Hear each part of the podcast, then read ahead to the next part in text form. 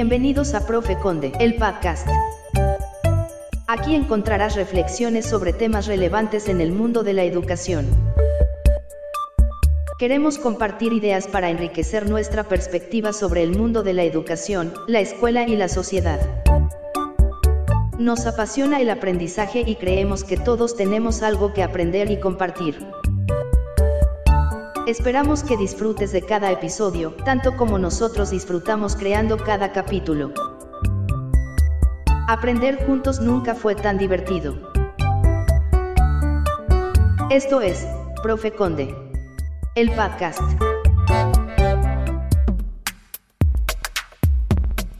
Reflexiones sobre el mundo de la educación.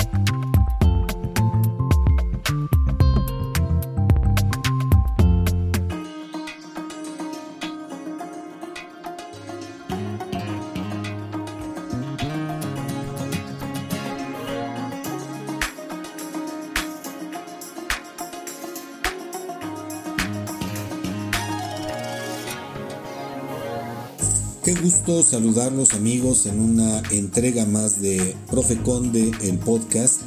Y en esta ocasión quiero abordar un tema que nos llama muchísimo la atención porque pues ha generado mucha polémica en los últimos días, sobre todo a propósito de estos nuevos libros de texto gratuitos donde pues muchas eh, organizaciones, maestros, eh, investigadores se han pronunciado eh, pues en contra de la manera en que se abordan ciertos temas como el de, la sexualidad. Y en este sentido, fíjese nada más que el sistema educativo pues es un campo eh, en constante evolución y adaptación que tiene que ir adaptándose o que tiene que ir ajustándose a las necesidades de nuestra sociedad. Y uno de los aspectos más sensibles y controvertidos de la educación pues tiene que ver con este tema, la inclusión de la educación sexual en el currículo escolar. En México, la reciente polémica en torno a estos libros de texto, principalmente los de quinto grado de primaria, que dio o distribuyó la Secretaría de Educación Pública, pues encendió un debate sobre la manera en que se aborda la educación sexual en las escuelas. Y bueno, pues a través de este programa analizaremos los argumentos de esta propuesta del tanto los que están a favor como los que están en contra, así como las implicaciones más amplias de esta controversia en el contexto de la educación mexicana. Los nuevos libros de texto, los de quinto de primaria, que entregó la Secretaría de Educación Pública Federal, tienen un enfoque educativo más práctico y visual en lo que respecta a la educación sexual. Se solicita a los alumnos que realicen maquetas de los aparatos reproductores masculinos y femeninos, incluyendo simulaciones de eyaculación y el proceso del ciclo menstrual, con el objetivo de que los estudiantes conozcan de manera más detallada y práctica los aparatos reproductores y los procesos naturales del cuerpo humano. Sin embargo, esta iniciativa ha generado divisiones en la sociedad y especialmente entre los padres de familia. Algunos argumentan que esta medida implica una hipersexualización de los menores, expresando su preocupación sobre la adecuación de este contenido para su edad y nivel educativo. Pero por otro lado, también hay quienes aplauden el enfoque más explícito y práctico sobre la salud sexual, argumentando que brinda información más completa y útil para los alumnos. Pero, ¿qué es esta controversia que se da más allá de las maquetas? Bueno, esta controversia no se limita única y exclusivamente a las maquetas de los aparatos reproductores, ya que también se han cuestionado otros aspectos del nuevo esquema de los libros de texto de la nueva escuela mexicana que pues ya eh, empieza en operaciones en este ciclo escolar 2023-2024.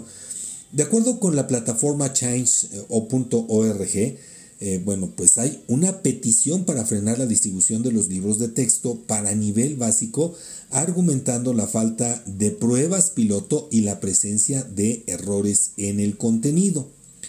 Esta propuesta también expresa preocupaciones por la eliminación de ciertas materias tradicionales como español, matemáticas, geografía e historia.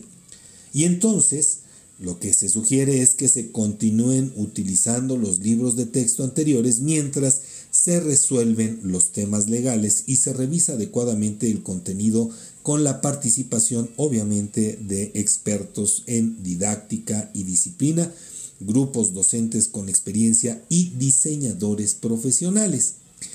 Esta controversia en torno a los nuevos libros de quinto de primaria de la Secretaría de Educación Pública destaca la complejidad de la educación sexual en el contenido educativo.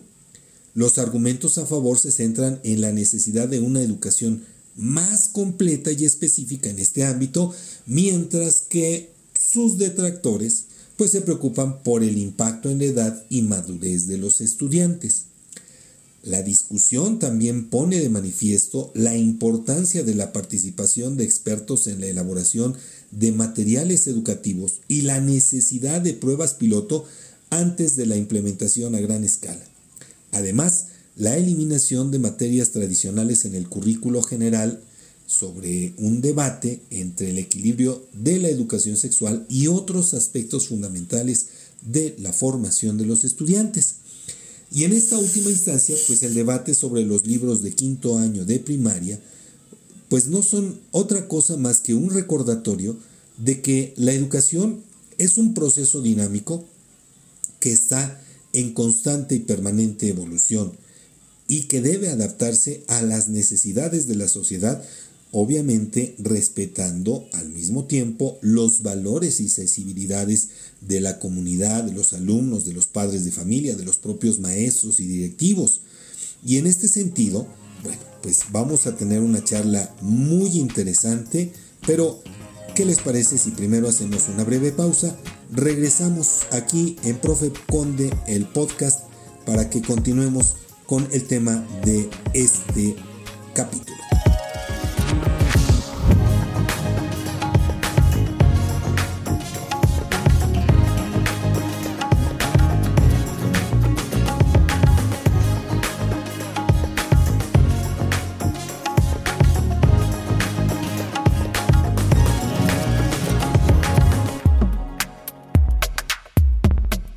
Para ahondar en el tema, tenemos una interesante charla.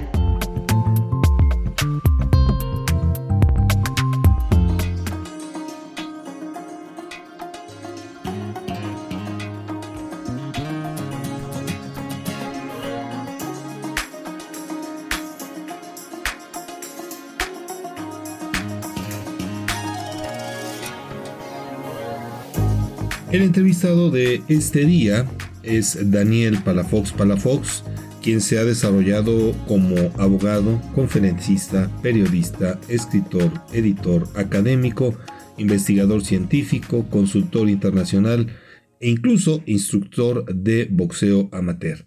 Es licenciado en Derecho por la Universidad Autónoma de Tlaxcala, cuenta con una maestría en Derecho Constitucional y Amparo por la Universidad Iberoamericana, también tiene el doctorado en estudios legales por la AIU de los Estados Unidos de América. Es candidato a doctor en Administración Pública por el INAP México. Además es autor del libro Amor, Erotismo y Sexualidad. Actualmente funge como rector del Colegio Palafoxiano de Estudios Avanzados y Posgrados de las Américas, Asociación Civil.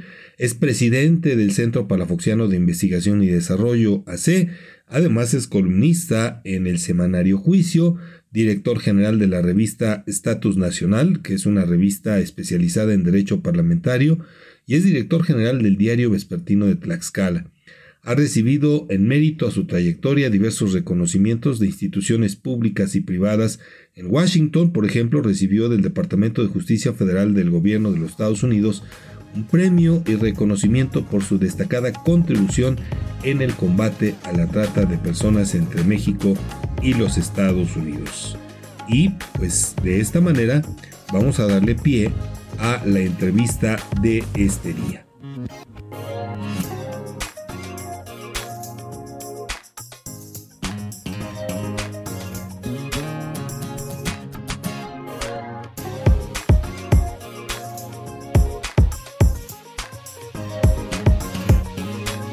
Vamos a continuar con el tema de esta ocasión en esta nueva entrega de Profecon de el podcast.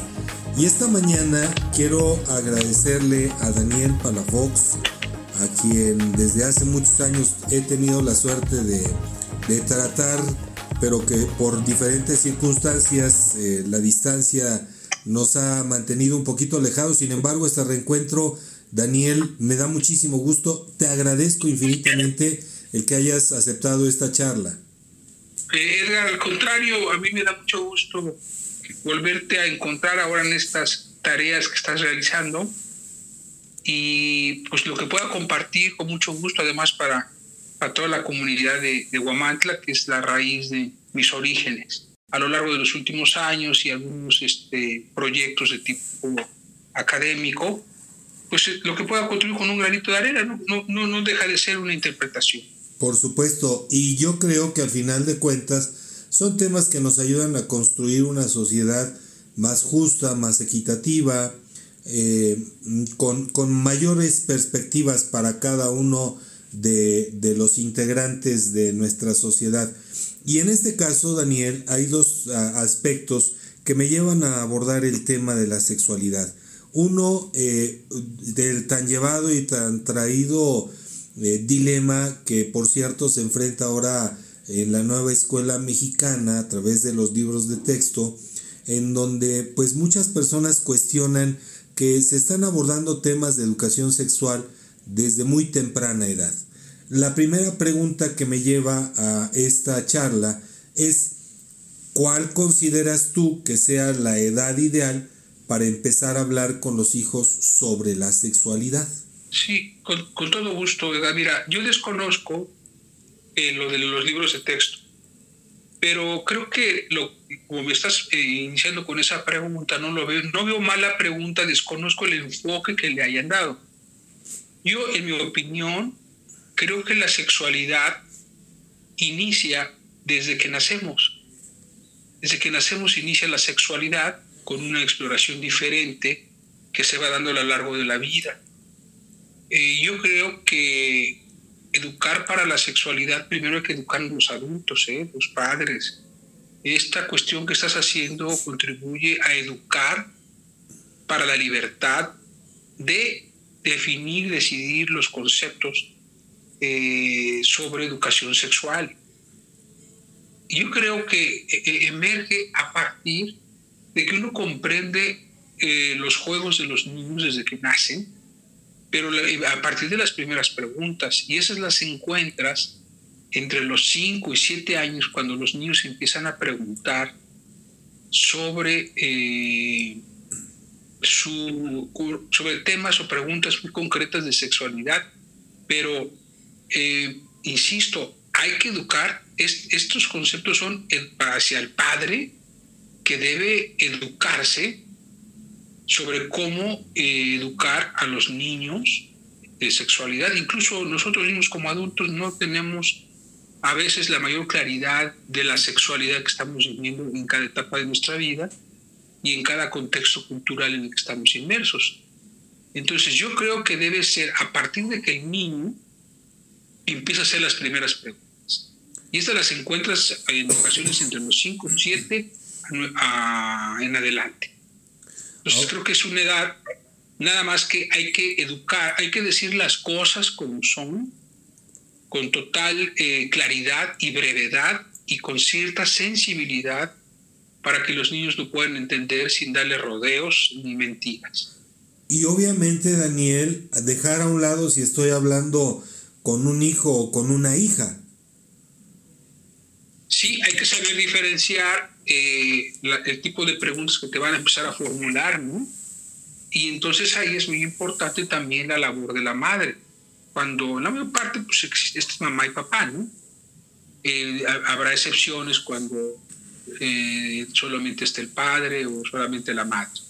Pero hay que abordar los temas y estar preparados para esas preguntas que vienen. Por eso es muy importante la educación sexual para padres para que nosotros podamos educar a nuestros hijos en todas las etapas de la vida. Yo te diría que a nuestra edad estamos en la adultez, este, en mi caso, pues sigo, sigo aprendiendo y sigo estudiando estos temas importantes que son la sexualidad, el erotismo, el amor, porque van vinculados. Entonces hay que ir, hay que ir deconstruyendo cada parte para ir orientando eh, pues desde los, a los padres para, este, para, este, para esta gran misión que tenemos.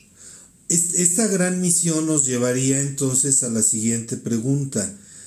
¿Qué consideras tú o cuáles consideras tú que sean las principales preocupaciones o los temores que surgen principalmente entre los padres cuando tienes que abordar el tema de la sexualidad, sobre todo cuando tus hijos apenas empiezan a, despertar a la vida y empiezan a tener un montón de dudas y de cuestionamientos. Sí, mira, es fundamentalmente el temor de no saber cómo manejar la situación, qué decir, porque además nosotros también fuimos educados la mayor parte así, con, con, ciertos secretos, con, con nobles lenguajes. Con tabús. Eh, con tabús, y además eh, muy impuestos también de un aspecto muy moralista, eh, muy hipócrita, y además ignorancia, primero de la naturaleza del cuerpo, de su evolución, porque el, la sexualidad pues, es biología, es, es, un imperativo de reproducción del, de, la, de, la, humanidad. Entonces, el niño que desde que nace pues, empieza sus primeros juegos eróticos eh, en búsqueda de placer. Nosotros sabemos que, que el placer nace a partir, y de ahí se desarrolla todo el contexto de la sexualidad, a partir de la primera succión del bebé del pecho materno de la madre. Ahí empieza el desarrollo de la sexualidad porque en mamamía, cuando está, lo estamos nutriendo la madre, lo está amamantando, están haciendo con su satisfacción el placer, la calidez, y ahí nace el amor también. ¿eh?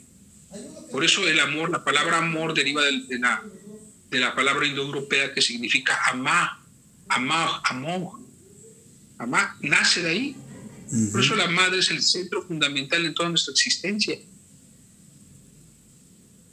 Daniel, ¿qué estrategias desde tu propia experiencia, desde tu propia perspectiva, nos puedes compartir, ya sea estrategias o recursos, que consideres útiles para abordar el tema de la sexualidad, primero de una manera adecuada y respetuosa con los hijos, principalmente cuando apenas empiezan a despertar a la vida? Sí, mira, insisto, hay que reeducarnos, hay que quitarnos toda esa cuestión moralista de prejuicios y de darle vuelta a las cosas. Tenemos que ser muy breves, muy concretos cuando empiezan las primeras preguntas, hablar de lo que es el pene, que es la vagina, que es un acoplamiento, que así viene la, así nace en los bebés y sin mayor explicación, con mucha eh, sensibilidad, decir las cosas como son, en un lenguaje no tan redondeado ni tan técnico, sino como los niños puedan entenderlo y entender que, que hay etapas en las que el niño va a ir manifestando sus juegos, sus juegos este, eróticos, sin tener juicios de valor en eh, decir si es bueno o malo. Los niños exploran su cuerpecito desde que somos bebés, nos empezamos a tocar el, pene, eh, las niñas empiezan a tocar eh, la, colita, la vagina, este, o sea, pero son juegos sin ninguna moralidad, ni buena ni mala. Cuando empezamos con el concepto del bien y el mal es cuando empieza la moral. Acá en los bebés no hay. Ellos, ellos exploran y se explora porque también detectan, encuentran el placer en diferentes edades que nacemos. Pero las preguntas eh, fundamentales, pues hay que prepararnos para ese tipo de preguntas que pues pueden ser muchísimas, ¿no? Por ejemplo, te puede decir, eh, ¿por qué mi hermana es niña? Eh, ¿Qué es esto, no? Señalando su pene. ¿Por qué fulanita no tiene ano, perdón, colita o una cosa así? ¿Por qué los niños tenemos pene y las niñas vagina, o por qué yo no tengo pene, por qué el pene de papá es más grande que el mío, por qué la cigüeña ha traído un bebé a nuestra vecina, dónde vienen los niños. por dónde nace el niño, cómo comíamos en el interior de tu vientre, eh, cuánto tiempo está el niño en el vientre de la mamá, por qué no ve un niño eh, cuando, cuando nace, por qué tengo ombligo, cuánto mide el corazón umbilical, el cordón umbilical, cómo hacíamos este popó, por dónde respirábamos, eh, cuándo salimos de la tripita, etcétera. Son preguntas que se nos van a formular. Y ahí, por ejemplo, cuando se trata de la niña, pues ahí la mamá tiene que ser muy eh, participar para que le, diga esto es la vagina, eh, eh, así, se, así son los acoplamientos, así nacen los bebés. Con esa naturalidad es importante educar a los niños porque si no lo hacemos así, ellos empiezan a detectar cuando se les está ocultando o incluso cuando te preguntan algo y les regañas o los castigas, cuando están haciendo un jueguito de tipo erótico que no sabemos nosotros que no hay malicia, que no hay moral, y entonces reprimimos. Y, esa, y el hecho de que ellos lo repriman lo interioricen, después lo van a, a manifestar de una forma, eh, digamos, revelándose, y hay que tener cuidado porque desde ahí empiezan a nacer las distorsiones de los comportamientos sexuales. Por eso es muy importante educar con esa libertad y con esa, prepararnos para eso, para evitar tantas disfuncionalidades y patologías que hay en torno a la sexualidad infantil, estimado Edgar. Oye, entonces quiero entender que eh, lo, lo, lo peor que podemos hacer como padres o como educadores es posponer o evitar hablar sobre el tema. Exacto, a partir de las primeras preguntas hay que contestar. Y las preguntas van a ir haciendo si tú le das esa confianza a tus hijos, a, que te pregunten, eh, le vas a dar la puerta para que te las vayan formulando en, la pubertad, que es la transición más importante, y en los 14 y 15, donde ya empieza incluso la actividad cada vez más temprana la sexualidad, y entonces hay que, hay que prepararlos que eh, la sexualidad es tan normal que es parte de la naturaleza de la vida. Y habrá el momento en que entiendan ya a partir de los 11, 12 años empiezan a entender muy bien conceptos, empiezan a ver, empiezan ya a detectar que los juegos eróticos, todo el proceso imaginativo, juega algo muy importante en el papel del desarrollo de la sexualidad y verlo con naturalidad, pero también para protegerse, cuidarse, cuando no están preparados para la procreación, pero cada vez más los jóvenes lo, vienen haciendo más a más temprana edad sin tener un conocimiento un poquito más amplio para que puedan este, disfrutar su sexualidad y aparte responsabilizarse, por lo que ya sabemos, ¿no? que pueda eh, traer, este, fecundar en edades que no están preparados para eso, como sigue existiendo en muchas zonas rurales, zonas marginadas y entonces, eh, ese es el mejor momento. Toda la vida te van a hacer preguntas, hasta adultos. Tus hijos adultos y tú en la parte de la adultez mayor, pues, nunca es tarde para reeducarnos. Incluso yo te diría ahorita, en, el contexto de mi edad, pues te empiezas a preguntar otras cosas, decir si todavía eh, la sexualidad va a tener una función como la fue en la juventud debes entender todos los procesos que son parte, parte de tu naturaleza humana y tienes que darle el cauce eh, con esa libertad y ese conocimiento profundo para disfrutarla y para evitarte muchos malos, este, muchos amargos este, momentos. Has, has, hablado de, de, un valor que al momento de abordar este tema eh, creo que es fundamental, el de hablar con claridad y transparencia, pero a la hora en que tú transmites conocimientos, eh, conceptos para hablar de la sexualidad con los niños, ¿qué valores nosotros como padres, como educadores tenemos que eh, adentrar en las charlas? Bueno, un valor fundamental es el, valor de la vida, el valor de la libertad, el valor de la responsabilidad, el, el, y la verdad, la honestidad. Porque la honestidad, la verdad, va a ser un eje central en toda la estructura de nuestra personalidad. Cuando perdemos la honestidad, nace la corrupción, nace toda la, la disrupción, nace toda la, eh, nace la violencia, nace eh, la necesidad de satisfacer placeres, este, a pesar o sobre las demás personas, porque siempre gobierna la deshonestidad. La mentira siempre te genera eh, una distorsión de todo. Entonces, hay que hablar con claridad, sin tanto redondeo, sin conceptos técnicos, este, breves, con sensibilidad, con afecto. Una mamá puede decirle con mucha calidez a su hija eh, por qué la vagina, que cuál es su función, dónde vienen los bebés, con, afecto, no con regaños, como era antes. eso no se va a hablar ahorita, tú. Ese es pecado. Acabas de. el pecado.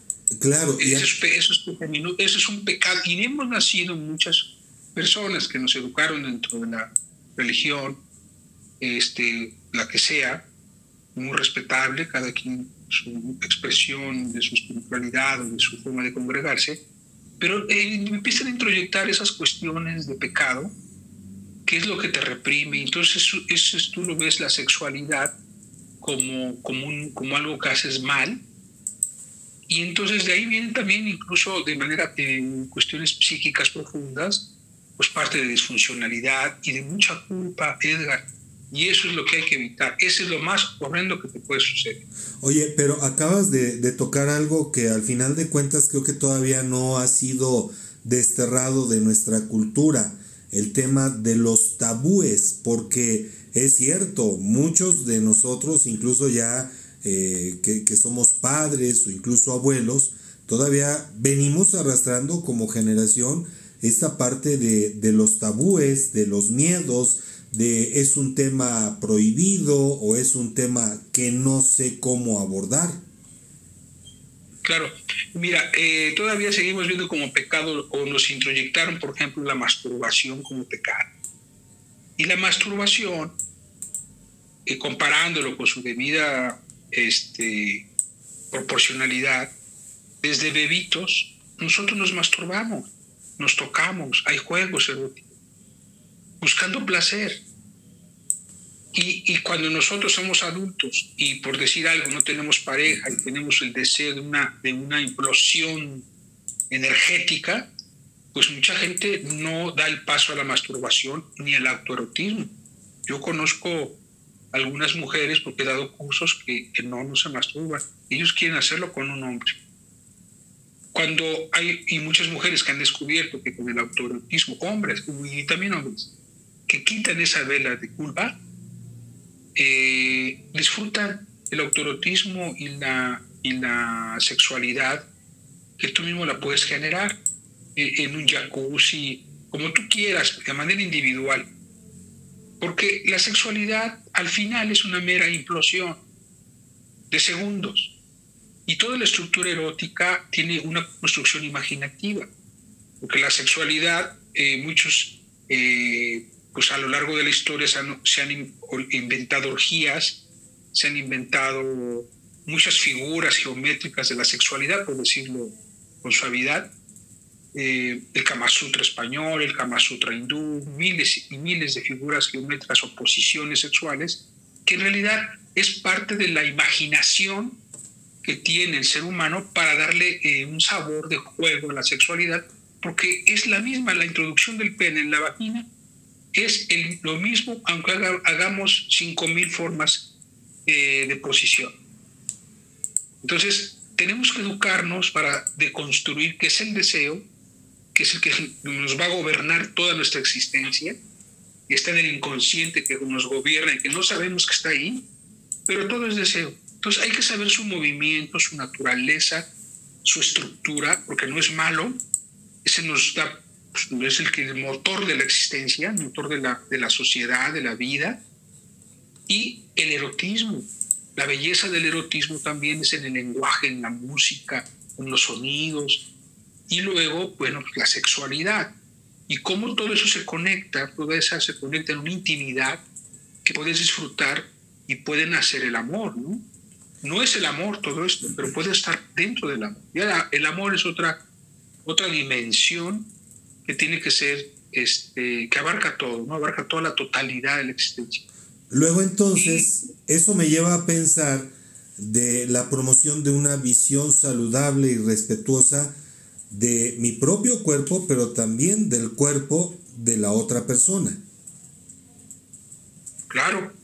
Entonces, eh, todo, una vida sexual de pareja tiene que ser comunicada, pues eso es parte de la intimidad y es parte de su vida privada, de su vida íntima. Y la intimidad no nada más es sexualidad, la, intimidad es la conexión de todas, de, muchas cuestiones de profundas de la existencia, de comunicación de lo más eh, esencial del ser humano, de todo lo que es tu universo, que conectas con otra persona y que con él compartes tu totalidad, manteniendo tu individualidad.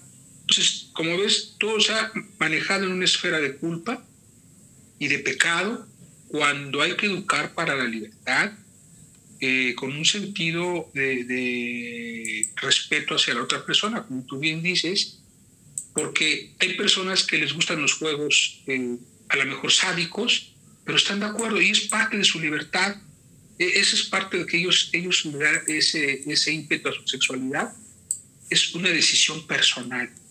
Cada quien debe vivir su sexualidad cuando es acorde, cuando están de acuerdo y es íntima.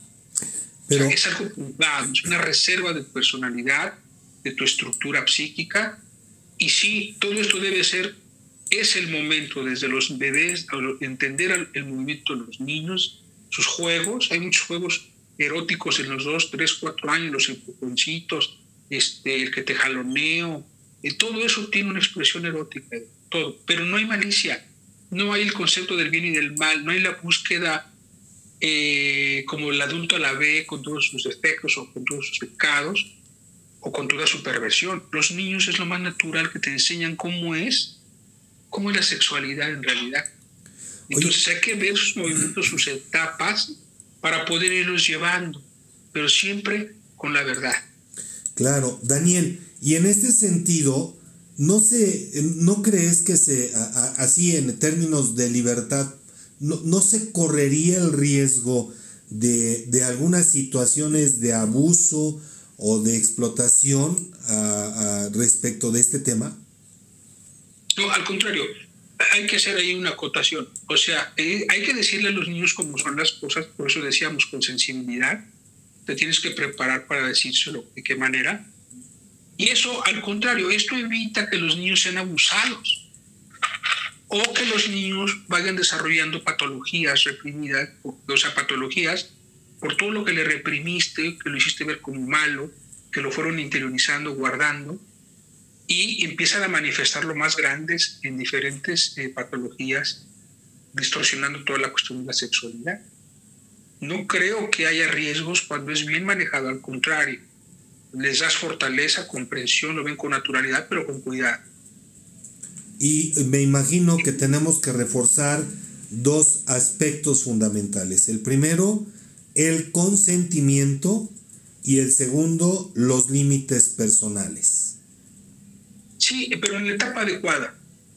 Estábamos hablando de los niños, ¿no? Entonces, este, los niños, eh, acuérdate que recordamos que la educación, pues es la que nos dan en casa, que es la que nos forma, ahí es la fortaleza, pero también estamos este, recibiendo información, educación en la escuela, que es la que vemos los libros de texto, y que están en debate y de acuerdo a la ideología de cada padre van a empezar en discusión y no están pensando realmente en, el niño.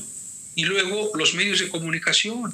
O sea, todo está basado en la sublimación, en el manejo del deseo, en la, en la pornografía, porque ya no es sexualidad. Tuve en todo lo que nos vende la sociedad a través de la, la sociedad de la, los intereses, porque son, son grandes empresas que tienen los mejores psicólogos sociales de manipulación de masas, en el cual está construyendo siempre, introyentándote la necesidad de consumo. Y bien nos decía Gilles Lipovetsky, este sociólogo francés, que el jinete del apocalipsis real del siglo XXI pues, es el consumo. Entonces todo está orientado, creado eh, eh, con el marketing, la sublimación, el manejo de efectos. Yo voy compilando por ahí algunos manejos de cómo te venden el mezcal, por ejemplo. Unas botellas preciosísimas de cristal, parecen diamantes, los colores azules, verdes. O sea, cómo juegan con toda la obsesión, conocen muy bien el manejo de la obsesión. Igual te ponen un cigarro, ¿no? Tú puedes ver todos los comerciales de Marlboro, todo eso. O sea, toda la publicidad. Y fíjate, esa no se regula en aras de la libertad de expresión. Debe, debe más que prohibir, tenemos que educar para no ser, eh, caer en, esos eh, mensajes subliminales. Porque no hay que prohibir, hay que educar. Hay que ver que la vida te va a plantear, te va a vender todo eso, que hay horror, que hay dolor, que hay corrupción. Esa es la vida que estamos enfrentando, que nos tocó vivir. Pero hay que prepararnos para conocerla, para comprenderla y al menos no ser víctima de ello y poder contribuir a que la gente tenga capacidad crítica para saber diferenciar el bien del mal, este, lo positivo de lo negativo, la verdad de lo falso, pero no nos educamos para eso. La mayor parte, incluso de las escuelas, están educando para sacar ingenieros, doctores, técnicos, y están, pero no para ser personas, mejores personas o educar para la libertad. Entonces, todo lo subliminal está en torno a la sexualidad, al sexo. Tuve todo, pasa, los comerciales de los vehículos tienen una mujer eh, eh, desnuda y la televisión, el niño está viendo todo eso. Bueno, los juegos, que ahora le dan el celular al niño para que se entretenga, mamá, papá, todos en su celular, y los niños ya de tres años ya te están reclamando que quieren el teléfono. Y todo está lleno de violencia. Todos los juegos son violentos y tienen muchos rasgos de manejo sexual incluso también te quieren introyectar esa cultura de la homosexualidad, no sé si lo has visto, que también eso es muy respetable, la decisión de las preferencias sexual que cada quien tenga, una libertad fundamental. Pero hay que educar, no la vamos a prohibir, pero vamos a educar como padres, como escuela, como amigos, como instituciones, orientar sin sin prohibir, pero dar elementos para que te hagas un sano juicio y tú puedas tomar tu propia decisión. Entonces, todo está basado ahorita, todo lo que tú ves en, en, el sexo, pero en el sexo pervertido, no en su naturaleza pura como es la humana. Y ahí es donde hay que diferenciarle al niño, al joven, al adolescente, incluso al adulto, ¿verdad? ¿sí? Y, y, tú cuando vas en el coche y ves un desfile de prostitutas ahí en, este, la carretera a Puebla, o cuando vas a la Ciudad de México, en ciertas avenidas ves a las mujeres este, eh, casi pues, prostituyéndose o vendiéndose, te hacen preguntas los niños también. A mí me, tocó. Y entonces, eh, ¿qué les dices? Si no tienes elementos para poderle decir, mira, ellos lo están relacionando, ¿esto qué es? Pues para muchas preguntas los niños te van a hacer, entonces, educarnos como padres, como adultos, para poder orientar. Y la sexualidad, que es parte de nuestra naturaleza, hasta la muerte. Porque ya ves que el adulto, los hombres podemos eh, procrear pues, hasta una, una, edad muy, muy, muy, muy anciana, tal vez, he conocido casos. La mujer no, no puede este, tener hijos hasta cierta edad, pero la sexualidad es vida, Edgar, es, es, la vida, es la perpetuación de la especie.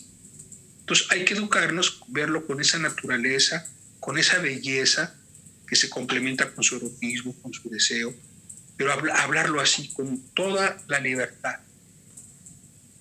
Daniel, eh, ¿cómo resumes todo esto ya para ir cerrando esta entrevista?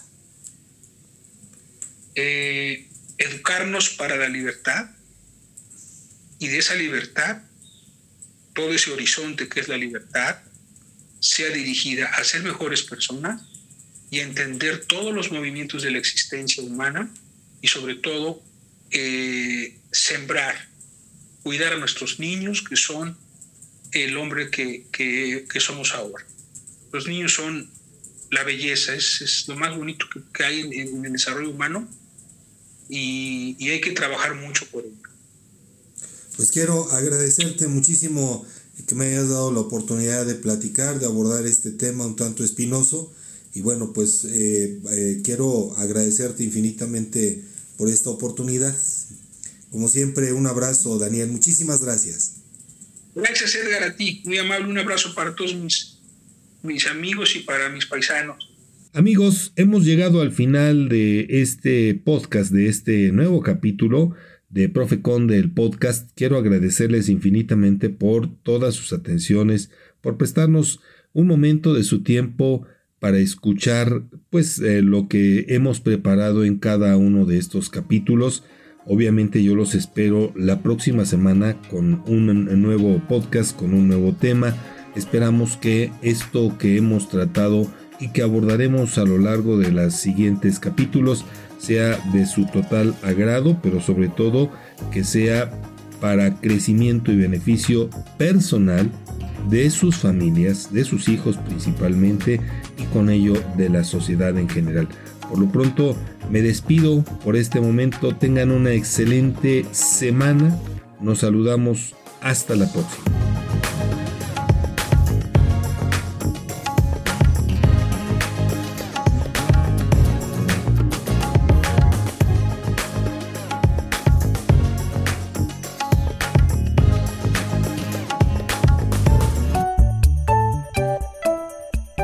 Esto fue Profe Conde, el podcast.